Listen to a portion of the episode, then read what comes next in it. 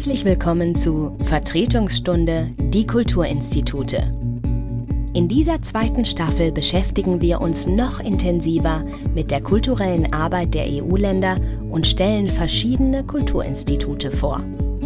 Wie setzen sich diese Institutionen konkret für europäische Werte ein und wie machen sie ihre kulturelle Vielfalt über Ländergrenzen hinweg erlebbar?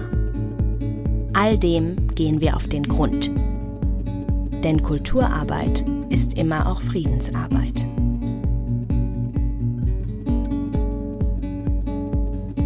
Unsere dritte Folge führt uns in die unmittelbare Nähe des Hackischen Marktes mitten in Berlin. Hier in der Rosenstraße befindet sich in einem ehemaligen Kaufhaus das Instituto Cervantes, das spanische Kulturinstitut. Im Gegensatz zu anderen Kulturinstituten konzentriert sich die Arbeit des Instituto Cervantes aber nicht nur auf das Land Spanien, sondern hat es sich zur besonderen Aufgabe gemacht, die spanische Sprache zu fördern und das Kulturgut aller spanischsprachigen Länder weltweit bekannt zu machen und zu pflegen. Entsprechend steht hier auch voll und ganz das Thema Spracherwerb im Vordergrund. Neben einem Veranstaltungsraum und einer Bibliothek die insgesamt 20.000 spanischsprachige Werke beherbergt und auch über eine gesonderte Abteilung für Kinder und Jugendliche verfügt, nehmen die Kursräume besonders viel Platz ein. In den oberen der beiden Etagen treffen wir nun Ignacio Olmos, den Leiter des Hauses. Mit ihm unterhalten wir uns über seinen persönlichen Blick auf die Deutschen, über die zunehmende Politisierung von Kulturarbeit und über die drei Phasen, die Ausländer in Deutschland durchleben. Noch ein kleiner Hinweis. Wir haben dieses Gespräch bereits Ende Februar diesen Jahres aufgenommen. Und nun viel Spaß. Signor Olmos, zunächst einmal vielen Dank für die Einladung in das Instituto Cervantes. Sie sind seit Herbst 2019 der Leiter dieses äh, Cervantes-Instituts in Berlin und damit gewissermaßen in ihre eigenen Fußstapfen getreten, weil sie bereits in den Gründungsjahren ab 2003 die Verantwortung hier hatten. Könnte man sagen, dass Sie der Erfinder dieses Hauses sind? Tja, also es, es, war eine Gruppe von verschiedenen Menschen in unserer Zentralverwaltung, die nach Berlin gekommen sind und, äh, und verschiedene Objekte sich äh, angeschaut haben. Und dann haben wir uns äh, alle gemeinsam äh, für dieses wunderschöne Haus entschieden, mitten in Berlin, äh, am Hackischen Markt, ähm, in der Nähe von Unter den Linden und wirklich gut erreichbar mit den öffentlichen Verkehrsmitteln für alle Interessenten an Spanien oder Lateinamerika. Mhm. Es heißt, dass es damals bereits vor dem Eröffnungstag über 400 Anmeldungen für die Sprachkurse gab, hier im Institut. Waren Sie überrascht von der großen Resonanz? Eigentlich nicht, weil wir haben schon gesehen in den letzten Jahrzehnten, dass die mindestens drei Jahrzehnten, dass die Nachfrage äh, äh nach spanischer Sprache als Fremdsprache in Deutschland sehr hoch gestiegen ist und, ähm, und es gab tatsächlich eine, eine Bedürfnis der Bevölkerung, äh, hier ein Cervantes-Institut zu haben, nicht nur in Berlin, also in ganz Deutschland. Wir bekommen immer noch äh, Angebote von anderen Städten, äh, um ein Zentrum des Cervantes-Instituts äh, zu eröffnen. Und ähm, ja, diese Nachfrage ist da, die wächst. Also ich glaube, die äh, die Deutschen haben schon verstanden, dass, dass, äh, dass nach der englischen Sprache, Spanisch ist die, ähm, die zwei wichtigste Sprache weltweit, nicht nur im Kultur- oder im Tourismusbereich, sondern auch äh, in der Wirtschaft. Also mit Spanisch äh, kann man sich in 23 Ländern sich verstehen, darunter auch in den USA, wo, wie Sie wissen, jetzt die spanische Sprache gewaltig wächst. Und ähm, was mich überrascht hat, ist die gute Resonanz generell des Instituts hier in Berlin äh, und wie haben wir den äh, Nerv getroffen der kulturellen Interessen, der, deutsche Öffentlichkeit und da haben wir uns äh, super gut verstanden. Also wir haben hier nicht nur Konzerte oder Ausstellungen gemacht, natürlich auch, aber auch schwierige Themen äh, behandelt, wie die äh, Vergangenheitsbewältigung in mhm. Spanien mhm. oder Migrationsprobleme oder tausenden Sachen, die für die Deutsche und jetzt für Spanien auch äh, von Interesse sind. Mhm. Aber warum denken Sie, reizt die Deutschen, ich glaube, die Deutschen sind somit die Kultur oder das Land, was die so gerne Spanisch lernen wollen. Warum, warum sind es gerade die Deutschen, die das? Ich glaube, also meine Erfahrung ist, äh, ist so, die, die, die Deutschen sind äh, super neugier, äh, gar nicht nationalistisch, super offen für andere Kulturen und Sprachen ähm, und das findet man vielleicht nicht so sehr in den USA oder in Großbritannien, auch nicht in Frankreich. Also ich glaube, das hat äh, wahrscheinlich mit der kulturellen Tradition Deutschland und äh, ja, und vielleicht auch mit der Vergangenheits Vergangenheitsbewältigung der Deutschen, dass, der, dass die, die wollen die Welt viel besser verstehen äh, und das ist ein ehrlicher Interesse. Und dazu muss man sich öffnen und äh, Neugier haben und, äh, und andere Kultur, Kulturen anschauen. Mhm. Wissen Sie, wie viele Menschen mittlerweile das Sprachangebot hier am Instituto Cervantes wahrnehmen? Also wir haben äh, 3000 Einschreibungen im Jahr und das entspricht ungefähr bisschen mehr als 1000 Menschen. Zur Eröffnung des Cervantes-Instituts haben Sie gesagt, die Kulturarbeit in speziell diesem Haus sei eine schwierige Herausforderung, denn für Berlin gelte im Gegensatz zu anderen deutschen Städten, interessant ist nur, was tatsächlich interessant ist. Was genau meinten Sie damit? Also ich glaube, dass Berlin ähm, die Welthauptstadt der Kultur ist, auch wenn die Berliner und Berlinerinnen das vielleicht nicht wissen. ähm, ich war auch äh, mehrere Jahre in den USA, darunter auch in New York für sechs Jahre und ich kann Ihnen sagen, dass äh, die Zeit für New York schon vorbei ist, auch für Paris, auch für London.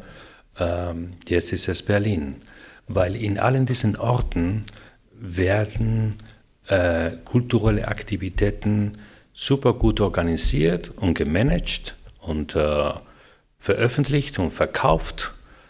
Aber hier in Berlin werden die Intellektuellen wirklich die Realität denken am Abgrund der Gegenwart. Das heißt, ähm, es geht nicht um Kulturindustrie, mhm. es geht nicht um Kulturprodukten. Mhm. Es geht tatsächlich um äh, die Welt besser zu verstehen und äh, ja, die, den Mut zu haben, äh, die Zukunft anzugreifen, die auf uns kommt. Mhm. Und diese Radikalität, der intellektuelle Anspruch, habe ich nirgendwo anders gesehen als in Berlin. Haben Sie ein Beispiel dafür? Ja, also diese Woche wurde zum Beispiel die, äh, der, also der letzte Exemplar von der Zeitschrift, Kulturzeitschrift Cicero veröffentlicht mit äh, 500 Intellektuellen und äh, man kennt alle. Also das heißt, diese Leute sind wirklich Teil der, Teil der Gesellschaft, mhm. die ähm, veröffentlichen nicht nur philosophische Bücher oder intellektuelle Bücher oder Essays, sondern die sind äh, sehr oft in der Presse, die sind Teil der Öffentlichkeit in Deutschland. Und sie finden zum Beispiel in den USA, äh, dass diese Intellektuellen, das gibt es auch in den USA, aber die bewegen sich in eine 0,5 Prozent der Gesellschaft da oben, die haben keine Beziehung mit der Öffentlichkeit. Mhm. In den USA zum Beispiel, äh, um ein, vielleicht das ist äh, beste Form, das zu, also dieser Vergleich, um, um den Punkt zu erklären, ähm, wird, äh, wenn Sie den New York Times nehmen, äh, Financial Times äh, und Wall Street äh, Journal nehmen, also die drei großen äh, Zeitschriften, die werden von weniger als ein Prozent der Bevölkerung gelesen. Mhm. Die sieben, acht großen deutschen Tageszeitungen werden von ungefähr 36 Prozent der Bevölkerung gelesen. Das macht eine ganz andere Öffentlichkeit, eine ganz andere Zivilgesellschaft und in dieser Gesellschaft sind diese Intellektuellen äh, ein Spiel, die spielen eine wichtige Rolle. Mhm. Nach ihrer ersten Zeit in Berlin gingen sie zunächst nach Frankfurt und haben auch das dortige Instituto Cervantes aufgebaut. Und auch das war wiederum eine Rückkehr, weil sie in Frankfurt 20 Jahre zuvor einen Teil ihres Philosophiestudiums absolviert haben. Mhm. War das damals eher Zufall oder gab es bei Ihnen schon früh eine Affinität zu Deutschland oder zur deutschen Kultur? Tja, als, äh, also wenn man Philosophie studiert hat, egal wo, da gibt es natürlich eine Affinität äh, ja. zu Deutschland. Ja. Ähm, aber äh, diese Affinität, also wissen Sie, also meine Erfahrung äh, mit Deutschland äh, ist genau wie von vielen Ausländern. Also die Ausländer in Deutschland, die, äh, die haben in der Beziehung zu Deutschland drei Phasen äh, erlebt. Die erste Phase ist die Bewunderung für die Philosophie, für die Literatur, für die Musik. Diese äh, Bewunderung erreicht der höchste Punkt, bevor man nach Deutschland gekommen ist. Dann kommt die zweite Phase. Dann kommt der Ausländer nach Deutschland und das ist alles nicht so schön. Dann trifft der Ausländer sich mit anderen Ausländern und die beschimpfen äh, sich über die Deutschen, dass die äh, sehr seriös sind, äh, keinen Sinn für Humor, dass das alles zu, zu viel geregelt ist. Und das ist, also die machen diesen Sport, äh, die Deutschen zu kritisieren. Und das macht Spaß, muss man sagen, in diese zweite Phase. Es kommt aber die dritte Phase, in der diese Ausländer sich tatsächlich in Deutschland integriert haben. Und, und da kommt der richtige Liebe für den, für den Land. Und, äh, und da kann man auch Deutschland kritisieren, aber als eigenes Land. Und, äh, und ich glaube, viele haben diese, diese dritte Phase erreicht und deswegen profitiert Deutschland auch von den vielen Ausländern, die hier im Land äh, leben. Und äh, ja, das finde ich eine sehr schöne Sache, nicht nur für Ausländer, sondern auch äh, für das Land. Für das Land, ja. ja. Äh, es gibt insgesamt fünf Cervantes-Institute in Deutschland, neben Berlin und Frankfurt, auch in Bremen, Hamburg und München. Wenn Sie vom Jahr 2003 aus auf heute blicken, wie haben sich die Anforderungen an Ihre Arbeit verändert? Ähm, ich glaube, dass die äh, Kulturarbeit hat sich in den letzten Jahren wesentlich geändert. Es hat sich auch äh, politisiert. Mhm. Äh, das sieht man auch sogar in der mm, Museumspolitik. Ja. Äh, das sieht man überall. Und ich glaube, das hat damit zu tun, dass die äh, ja, dass die, dass die Gefahren der Zukunft sichtbar sind. Das sehen wir auch jetzt ganz genau in vielen Hinsichten. Und äh, da ist dieser intellektuelle Diskurs viel mehr mit den politischen Gefahren äh, zu tun. Und äh, zum Beispiel, wir machen hier jetzt eine wir arbeiten gerade jetzt mit, zusammen mit dem Goethe-Institut in einem großen Kongress über, den, über das Thema Populismus.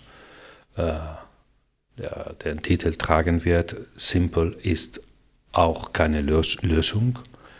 Und da äh, laden wir Intellektuellen aus Spanien, aus Deutschland, aus anderen Ländern über das Thema des Populismus, nicht nur in, in, in den Extrem, äh, Rechtsextremisten oder in äh, in Polen oder in Ungarn, sondern wie dieser Populismus wächst, auch äh, in unserem Alltag, äh, in unserem etablierten Parteien, in unseren Institutionen, in unsere Kommunikationsformen durch äh, sehr reduzierte äh, Nachrichten in den Sozialmedien. Wir wollen alle Institutionen die Agenda fortsetzen mit kleinen werbungsartigen äh, Nachrichten äh, verfolgen. Und ähm, da wollen wir auch eine, eine Diskussion öffnen über den Populismus auch bei uns. Und wie können wir das äh, bekämpfen? Was ist Ihre Meinung dazu? Puh, das ist eine, eine, eine, große Frage. Ich glaube, dass das, äh, das, äh, das größte Problem ist, dass, ähm, ist, dass die neuen Medien diese Geschwindigkeit äh, gezwungen haben, vor allem unter den jungen Leuten. Und da gibt es keine kein, keine Zeit für Nuancen, für artikulierte Diskursen, für Differenzierungen. Mhm. Man braucht dafür immer natürlich eine gewisse äh, Langsamkeit und Ruhe. Und, äh, und das ist äh, nicht mit den aktuellen Sozialmedien kompatibel, auch wenn die auch äh, natürlich äh, große Vorurteile haben. Ähm, das wird der Punkt sein der mhm. Diskussion. Ja. Wann findet das statt? Äh, vom 9. bis 12. Juni dieses Jahres hier in Berlin. Sie haben sich im Jahr 2020 noch unentschlossen geäußert zu der Frage, ob die durch Corona erzwungene Verlagerung Ihrer Arbeit in den digitalen Raum Fluch oder Segen ist. Einerseits hatten Sie viel Sympathie dafür, also dass man sich online viel kürzer, ähm, konzentrierter austauscht und die Gespräche schneller auf den Punkt kommen, ähm, dass man einfacher Veranstaltungen mit Künstlerinnen und Künstlern von außerhalb organisieren kann und auch mit den Sprachkursen mehr Menschen erreicht, die jetzt im Homeoffice sind oder ähm, nicht hierher kommen können. Und andererseits haben sie aber Bedenken geäußert, dass die eigenen Veranstaltungen in der Masse an unkontrollierten Angeboten im Internet untergehen könnten und dass ohne die persönliche Begegnung viel an dieser unmittelbaren Interaktion des Publikums mit der Kunst verloren geht. Was ist heute Ihre Meinung dazu? Ja, die ist äh, mit den Erfahrungen un, un, ungeändert geblieben. Äh, geblieben. Also, es, also ich sehe die, die großen Vorteile ähm, aber letztendlich, wenn die Pandemie jetzt äh, länger gedauert hat als das alles, was wir uns am Anfang vorgestellt hatten, sehe ich, dass diese mh, kollaterale Schaden, also der mh, Abwesenheit oder der Mangel der kon menschlichen Kontakt, tatsächlich äh, wichtiger geworden ist, mhm. weil diese Online-Kommunikation ermöglicht äh, Ergebnisse, aber Ergebnisse, die in gewissermaßen in eine teilweise irreale Sphäre bleiben. Das, was wir, die ganze Informationsflut, die wir da bekommen, super interessant ist und man kann alles sehen und äh, aber wir, es ist schwierig zu unterscheiden, wann, was ist das genau so oder haben wir geträumt oder hat mhm. jemand uns gesagt oder wir wissen es nicht genau. Und äh, ich glaube, das ist auch ein großer Unterschied, wenn man jetzt die Zeitungen nicht auf Papier liest, sondern im, im Computer oder im Handy.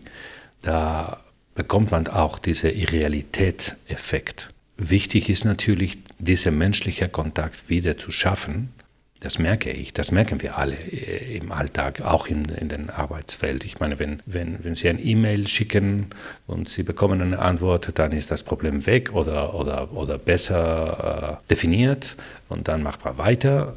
Aber wenn Sie sich mit dem Menschen treffen und über dieses Problem äh, besprechen, dann wird, werden nicht nur diese Probleme gelöst, sondern es kommen auch andere Anregungen, mit denen man nicht äh, ähm, gerechnet hatte.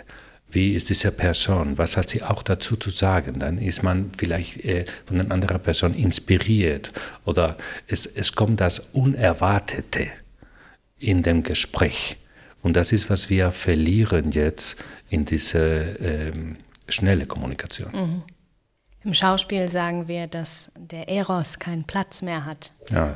Einfällt. Das ist äh, so wahr, ja. Weil Sie ja auch selber in Amerika tätig waren, äh, zu Zeiten vom Wahlkampf von Donald Trump und während der, äh, seiner Präsidentenschaft. Ähm, um das nochmal abzurunden mit dem Thema Populismus, was Sie vorher gesagt haben. Was könnte man tun, um dem, Sie sagen ja menschliche Kontakte, aber dem entgegenzuwirken? Ähm, also was ich in den USA gesehen habe, äh, das war wirklich schrecklich, weil die USA eine große Tradition hatte an politischen Werten und die, in, in diese politischen Werten haben die immer identifiziert die Verbindung zwischen äh, Knowledge and Democracy. Mhm. Und deswegen haben die so viele Bibliotheken überall aufgebaut, so viele Top-Universities. Ähm, und das ist wirklich schade, was da passiert ist. Man, was man da machen könnte, ist natürlich viel mehr in der Erziehung der jungen Leute investieren, in den äh, Critical Thinking, wie die das nennen, und, ähm, und das in der Praxis umsetzen. Äh, das wurde vielleicht äh, vernachlässigt in den USA. Äh, da komme ich nochmal zu dem Punkt von den Zeitungen da. Äh, auch die äh, Tagesschau in den USA sind sehr Infotainment, also wirklich Shows, eine nach dem anderen. Und, und das ist sehr gefährlich. Dass man, das hat man auch da gesehen und äh, das Gefahr ist eigentlich nicht komplett vorbei. Und diese Gefahr äh, hat sich in anderen Ländern auch äh, angesteckt. Ja, äh, ich glaube, dass, das hat auch, es, es gibt auch eine zweite äh, Ursache von diesem Populismus und das ist die Zerstörung der Mittelklasse in den klassischen äh, westlichen Demokratien. So, mit der finanziellen Krise 2008 und 2009, äh, die Rechnung dafür haben die Mittelklasse übernommen. Ein 10 Prozent davon sind in der oberen Klasse gegangen und 80 bis 90 in den unteren Klassen gegangen. Und die mittlere Klasse, laut vieler Soziologen, sind, ist ja das Fundament der Demokratie.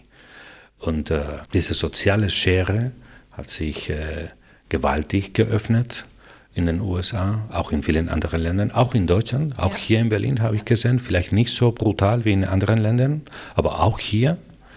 Man sieht es äh, mit den äh, Immobilienpreisen, mit dem, äh, mit dem Laden, die da in den, in den, in Charlottenburg gibt und mit dem, mit dem Publikum, die da kommt. Also äh, früher hat das, man, hat das man nicht so klar gesehen.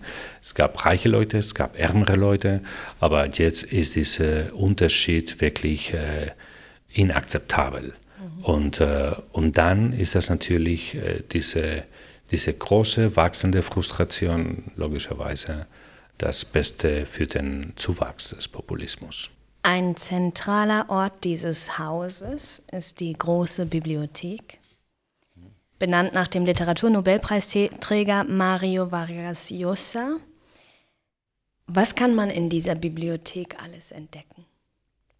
Alles, was, äh, was mit Spanien oder Lateinamerika zu tun hat, also die letzten veröffentlichte Romane, die klassischen Werken, äh, viele äh, Filme aus dem ganzen spanischsprachigen Raum. Da gibt es auch äh, abonnierte Zeitungen aus Spanien, die man hier in iPads lesen kann. Da gibt es auch eine digitale Bibliothek, die man äh, auch zu Hause, also wo man die Bücher von zu Hause reservieren kann. Äh, da gibt es auch eine große Sektion von Musik, eine super große Sektion für Spanisch äh, lehren und lernen. Ähm, es gibt auch eine neue Kinderbibliothek, die ein großes Interesse erweckt hat hier in Berlin. Die Bibliothek macht, macht auch kulturelle Veranstaltungen, vor allem für Kinder, aber nicht nur. Mhm. Und äh, da gibt es auch eine Sektion über den Nobelpreisträger Vargas Llosa. Wir versuchen alles von ihm hier, alles was er hier äh, veröffentlicht hat, äh, parat zu haben. Also nicht nur Spanisch, sondern auch in, auf Deutsch. Ähm, gibt es auch eine Sektion über Soziologie und Politik. Und es ist vor allem eine Tür zu praktisch alle spanische Bibliotheken. Also das heißt, wenn jemand hier ein Buch sich äh, wünscht, die wir hier nicht haben, dann können wir das hier bekommen durch die Bibliothekennetzwerke in Spanien. Cool. Und steht die Bibliothek äh, jedem offen? Ja. Und was ähm, muss man dafür tun, um das Angebot wahrnehmen zu können? Also da gibt es eine Gebühren, die minimal sind. Ich glaube, das sind 30 Euro oder 35 Euro im Jahr. Und äh, es ist aber kostenlos für, äh, für unsere Studenten, äh, für Kinder. Äh, naja, und äh, so funktioniert es. Es ist eine ganz offene Bibliothek. Schön. Spanien ist in diesem Jahr das Gastland der Frankfurter Buchmesse.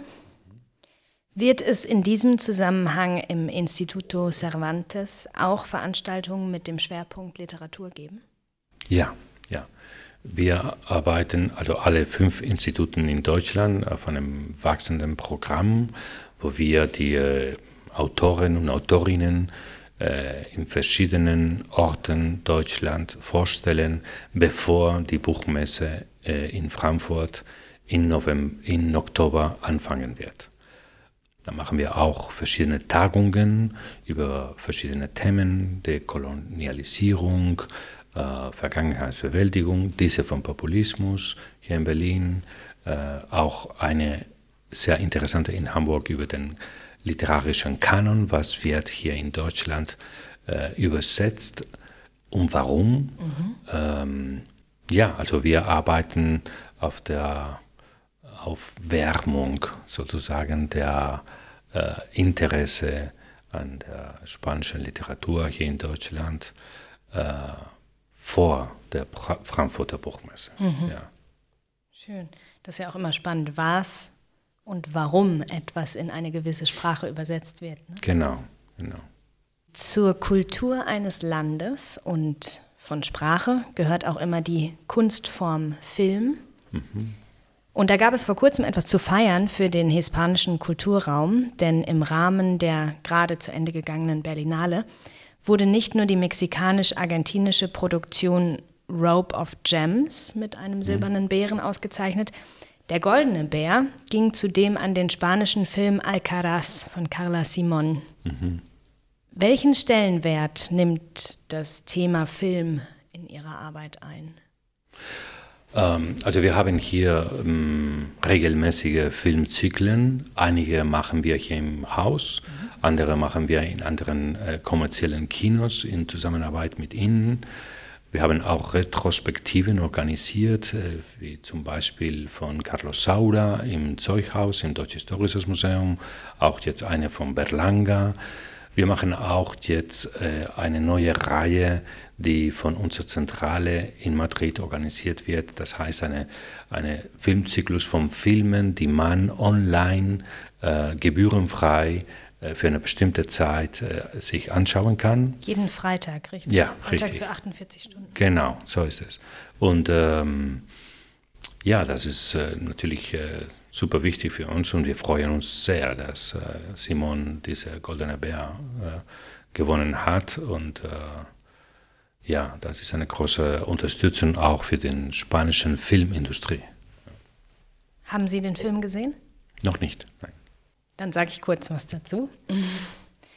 In äh, Alcaraz geht es um eine Familie, die in einem Dorf in Katalonien eine Pfirsichplantage betreibt sich aber auf einmal in ihrer Existenz bedroht sieht, nachdem der eigentliche Besitzer des Landes beschließt, dass die Pfirsichbäume dem für ihn lukrativeren Ge Geschäft mit Solaranlagen weichen müssen. Im Kleinen kann man in diesem Film die großen Themen eigentlich unserer Zeit beobachten, also Verdrängung, Veränderung, Frage nach Gerechtigkeit, Klima. Klima. Mhm. Sind das auch Themen, die Sie persönlich bewegen und die in ihre kulturelle Arbeit hier im Instituto Cervantes einfließen? Ja, also die äh, soziale Veränderung ist immer ein Thema bei mhm. uns. Bei uns. Und der, äh, da werden wir zum Beispiel auch ähm, einige Autoren hier einladen, um der, der sogenannte España vaciada, also der entleerte Spanien, zu besprechen. Das ist ein neues Phänomen, das die äh, also nicht nur in den 30er oder 40er Jahren, sondern jetzt massiv viele Leute aus den Dörfern gehen und nur in den Großstädten gehen. Und äh, da gibt es so eine kulturelle Reichtum in, also tief in Spanien, in verschiedenen kleinen Städten oder Dörfern, die einfach äh, verlassen werden. Und das ist ein Thema, die, die wir jetzt hier im, im Institut ähm, ansprechen werden in einer Podiumsdiskussion. Was kann man da machen? Warum, gehen die, warum haben die, die jugendlichen Leute keine Zukunft in diesen kleinen Dörfern? Und äh, was passiert dann mit diesem äh, kulturellen Reichtum, die verlassen wird? Und äh, das wird sicherlich auch ein Thema der Buchmesse sein. Wann ist die, wissen Sie es schon, wann die Podiumsdiskussion ist? Nee, noch nicht. Das ist noch, äh, noch nicht entschieden. Ja. Aber wahrscheinlich auch im September. Ja, kann man aber auf der Website Ja, ja, sicher, ja. sicher. Dann äh, die letzte Frage, generell gesprochen. Welche Kunstform hat Ihrer Meinung nach die größten Chancen, zu den Menschen durchzudringen und zum Nachdenken anzuregen? Also ist es die Literatur, der Film, das Theater oder die Kunst des, der persönlichen Begegnung? Uff, was für eine Frage. Ja. ja. ah, das kann ich Ihnen nicht so einfach beantworten. Also ich glaube, die Musik ist die, die, die Kunstsparte, die uns alle am tiefsten bewegt. Mhm. Ich bin jetzt zum Beispiel ein großer Fan von Beethoven und wenn ich mir diese oder an die Freude immer anhöre, dann überall, also es ist nicht nur, dass das sehr beweglich ist, bewegend ist, sondern dass, dass äh, es, es ist unglaublich, wie das äh, funktioniert, nicht nur bei Ihnen oder bei mir, sondern auch bei einem Franzosen, einem Chinesisch, eine, jemand aus Ruanda, es ist, äh, das ist die Musik. Aber ich stehe vielmehr für die Literatur, weil das sind nicht nur die Nuancen, die Beschreibungen, sondern auch die artikulierte Diskurs und die, äh, da kann man viel mehr lernen von der Welt. Und äh, wissen Sie, wir hatten hier einen spanischer Autor, nee, das war in, das war in Chicago, der Fernando Aramburu, ein baskischer Autor, der übrigens in Hannover lebt. Und er ist ein großer Star der jetzigen spanischen Literatur. Und in dieser Veranstaltung in Chicago, im Cervantes Institut in Chicago, wurde er von einer jungen Studentin gefragt, äh, ganz äh, naiv würde ich sagen, wozu dient die Literatur? Und der Fernando Aramburu antwortete, ja, das ist, das ist super nützlich also da kann man die Welt viel besser verstehen. Stellen Sie sich vor, zum Beispiel den, den Fall von der Marquise du, ich habe den Namen äh, vergessen, in der Rouge et Noir von Stendhal.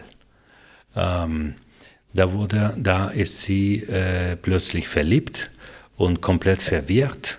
Äh, und sie kann da nicht reagieren, sie ist komplett verloren. Und das sagt der Stendhal sie konnte das alles nicht verstehen, weil sie keine Literatur gelesen hatte. Und da sagte der Rambo, ja, da haben Sie es. Wenn sie Literatur gelesen hatte, dann könnte sie viel besser mit dieser äh, äh, wichtigen Veränderung in ihrem Leben äh, befassen. Also Literatur ist wichtig, um die Welt viel besser zu verstehen in den äh, Details, in den Nuancen, in den Veränderungen.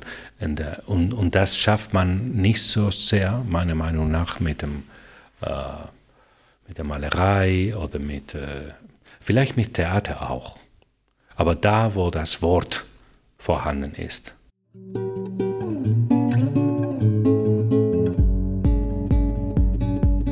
Ein besseres Schlusswort kann es auch für einen Podcast kaum geben.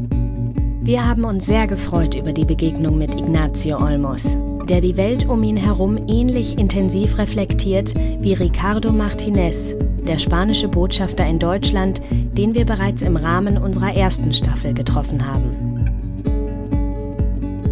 Dies war unser kleiner Einblick in die spanischsprachige Kulturarbeit in Deutschland. Wer mehr über das Instituto Cervantes erfahren möchte, findet wie immer in den Show Notes weitere Informationen. Vielen Dank fürs Zuhören. Wir freuen uns immer über neue Abonnierende und viele Sterne überall dort, wo man sie verteilen kann. Bis zum nächsten Mal.